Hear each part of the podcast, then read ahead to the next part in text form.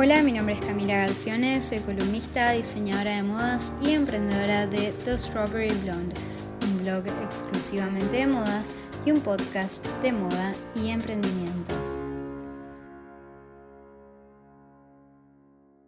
Hoy voy a estar dando algunos tips para hablar en público. Y no son consejos de una experta, sino consejos de una persona que sufrió mucho con el tema de hablar en público. Em, siempre fue algo que me gustó, hablar, dar presentaciones, em, hasta que tuve dos experiencias que realmente me traumaron. En una de ellas me quedé en blanco, no sabía qué decir, no sé cómo terminar remontándolo, creo que mi cerebro directamente lo bloqueó al trauma. Y em, en otra de mis experiencias eh, mi voz empezó a retumbar y empecé a hablar todo así. Fue realmente muy humillante, em, lo cual me dejó bastante frustrada porque a mí hablar en público era algo que me gustaba y había tenido dos muy malas experiencias y no realmente no quería volver a hablar en público nunca más. Eh, sin embargo, en el fondo me daba mucha pena porque hablar en público era algo que me gustaba y era algo que tenía ganas de hacer. Entonces em, se me presentó una siguiente instancia en la que tuve que hablar, eh, que fue para la presentación de mi tesis en facultad. Y mm, realmente no quería pasar el momento, no quería hablar y chao y sacarme eso de encima. Realmente tenía ganas de hacer una muy buena presentación, hablar bien y de superar ese miedo. Em, dos semanas antes de la presentación me acuerdo estar en mi casa, en la cocina, llorando de la angustia de no saber cómo me iba a enfrentar a esa situación y me puse a hacer todo lo que había para hacer antes de una presentación. Para empezar, bueno, preparar una buena presentación, eh, practicar y eh, pasé por todas, o sea, me llegué a hacer hipnosis para no tenerle miedo a hablar en público, para que se den una idea, no sé si funcionó o no, pero por lo menos el día que tuve que presentar salió bien. Entonces, em, hoy tengo para darles algunos tips para hablar en público, em, más que nada asociados a lo que fue mi experiencia y en los tips que realmente me, me ayudaron a mí. Realmente puedo firmar que leí la mitad de los tips que pueden encontrar en Google porque no saben los nervios por los que pasé. Em, así que bueno, a continuación les voy a dar los mejores tips para hablar en público eh, en lo que fue mi experiencia. Bueno, el punto uno es preparar una muy buena presentación. Y una buena presentación, en mi opinión, está basada en un buen contenido, a la gente le gusta ir a una charla y aprender algo nuevo, lo mismo que busca cuando lee un libro. Queremos aprender cosas que no sabemos. Podemos dar una muy buena presentación eh, con muy buenos tips, pero si es más de lo que ya sabemos, por más de que en el momento esa presentación nos recuerde cosas que ya sabemos, después nos vamos como con un sentimiento de que la charla no estuvo tan buena. Em, creo que las mejores charlas son esas que nos, que nos, dicen cosas y nos dan tips y nos cuentan cosas que realmente no sabíamos.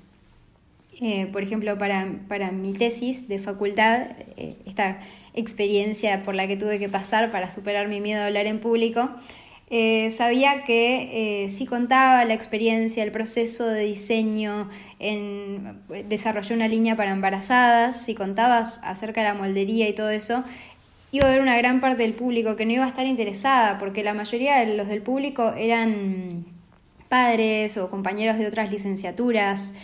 Entonces opté por dar tips para beneficiar al cuerpo de una embarazada.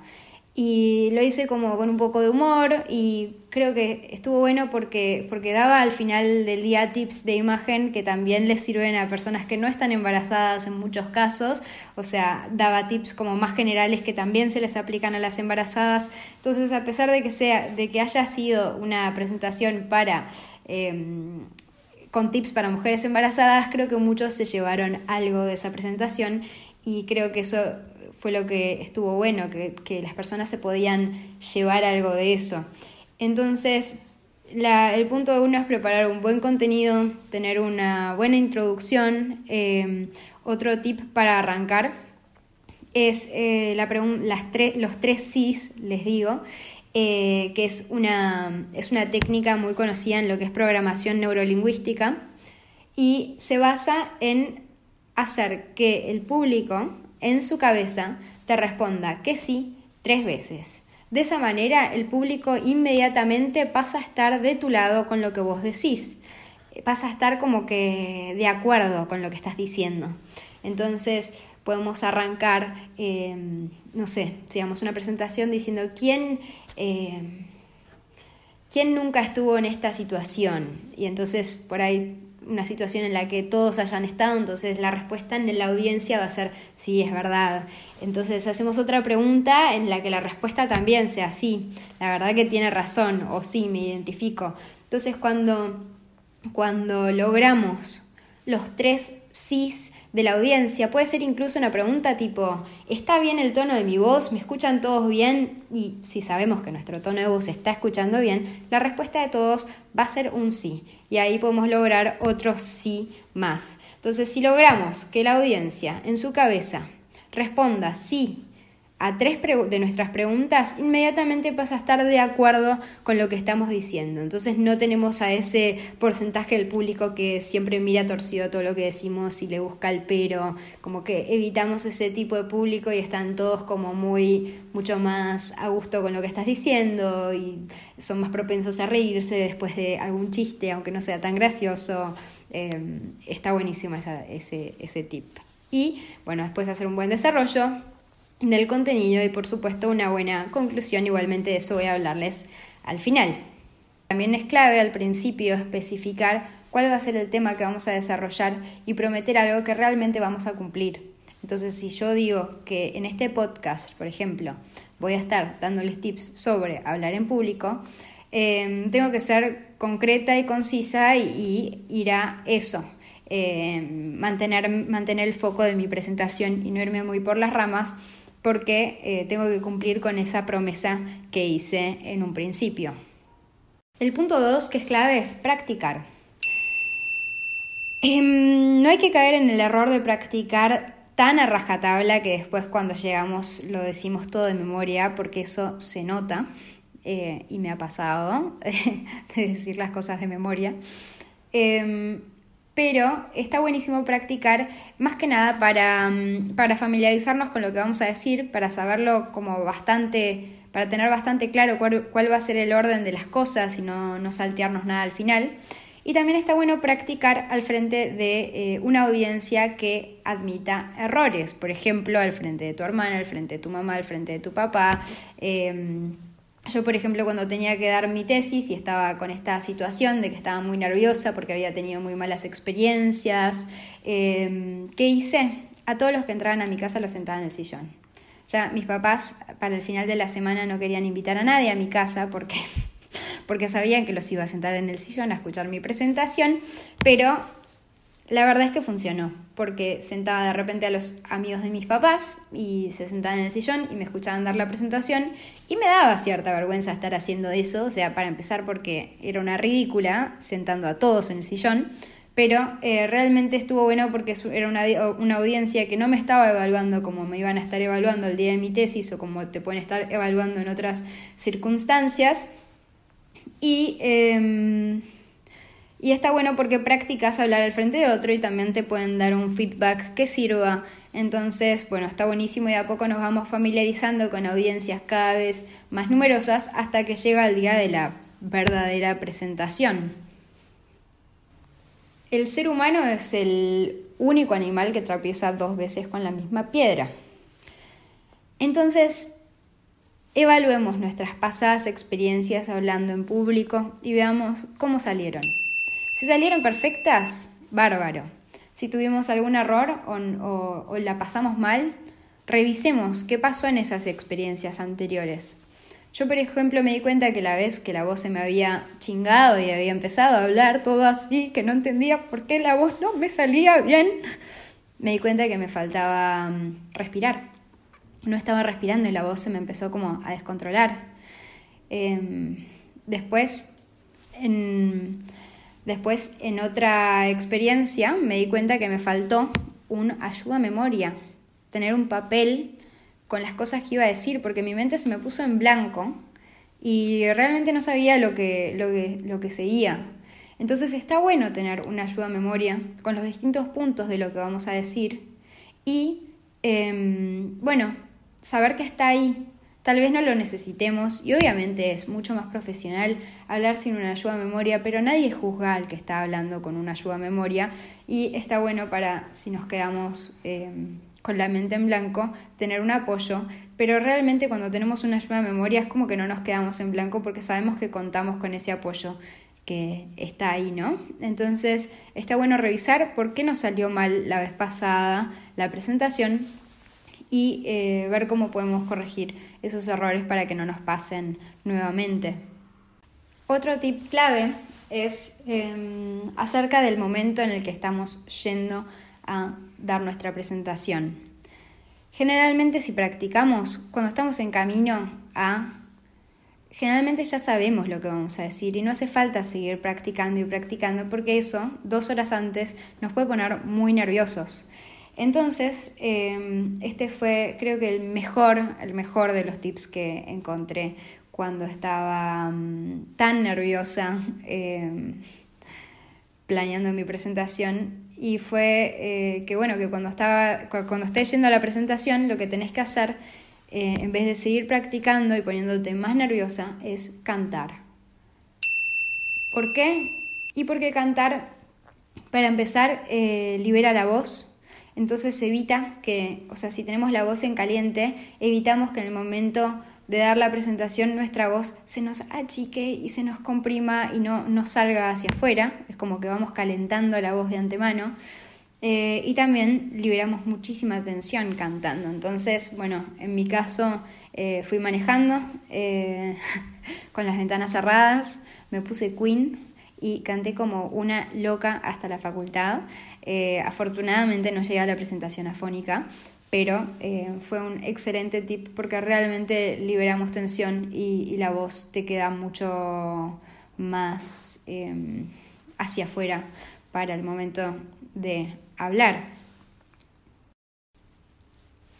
Eh, otro tip eh, para aplicar antes de entrar a, la presentación es em, conseguir un clavo de olor y colocarlo 10 minutos abajo de la lengua.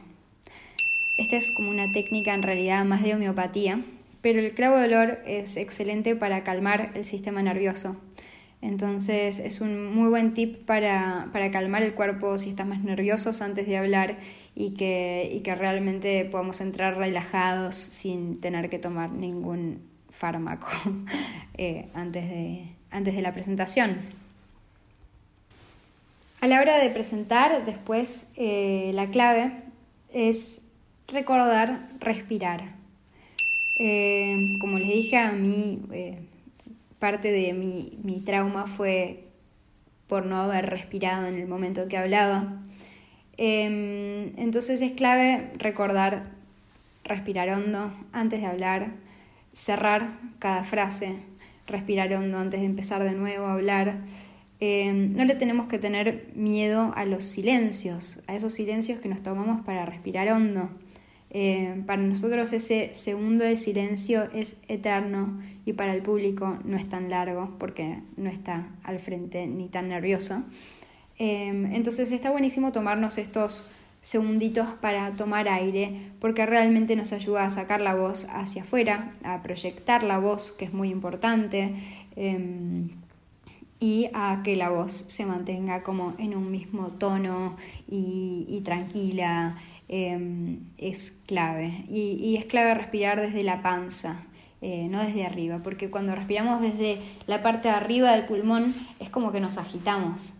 En cambio, si respiramos desde la parte de abajo de, la panza, em, es como que es mucho más profunda la respiración y a la larga hace que estemos mucho más tranquilos.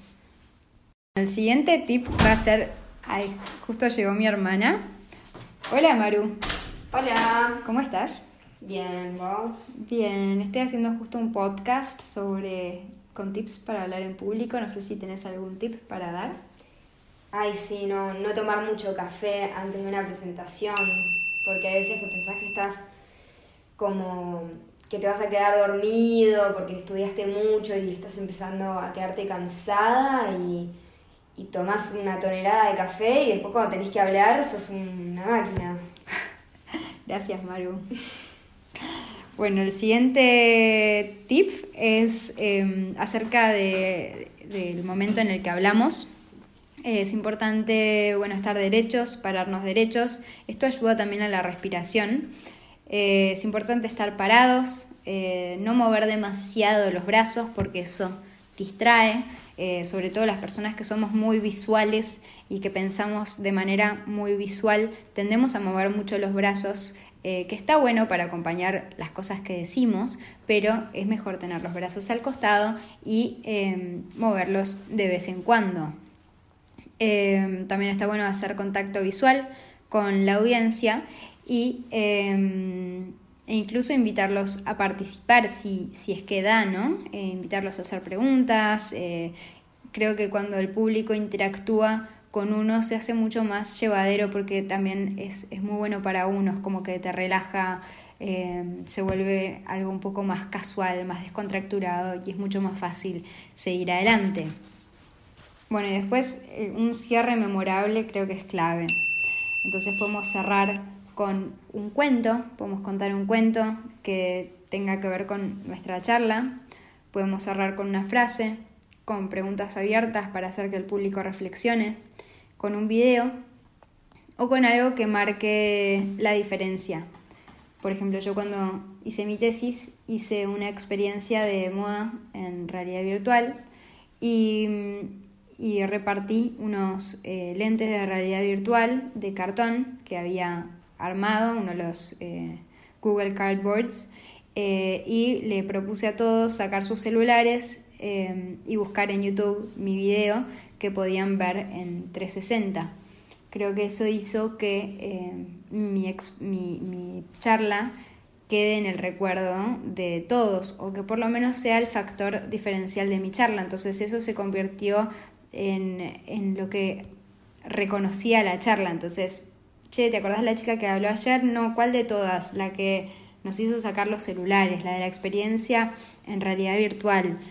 Entonces, son esas cositas, o sea, tu charla tiene que tener ese algo que te diferencia a vos de las demás charlas. También puede ser como un final memorable, eh, con, con palabras emotivas, todo depende de qué estemos hablando, ¿no? pero, pero bueno, creo que es clave que el final no pase por desapercibido. Por ahí podemos hacer un, mini resumen de, de, lo que estuvimos hablando, eh, como un, bullet point de lo que estuvimos diciendo. Eh, pero bueno, no podemos terminar con un tema y cerrar la charla, siempre tiene que haber como un final. Bueno, espero que les hayan servido los tips de hoy. Em, creo que hablar en público es una herramienta fundamental para tener como emprendedores.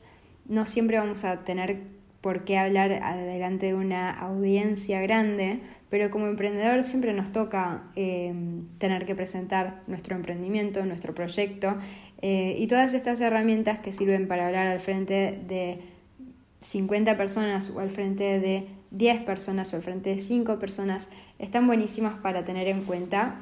Em, y poder hacer un buen speech, eh, porque muchas veces em, el contenido que tenemos para ofrecer es muy bueno, eh, pero la clave está en cómo lo presentamos. Entonces, bueno, espero que les hayan servido estos tips de hoy.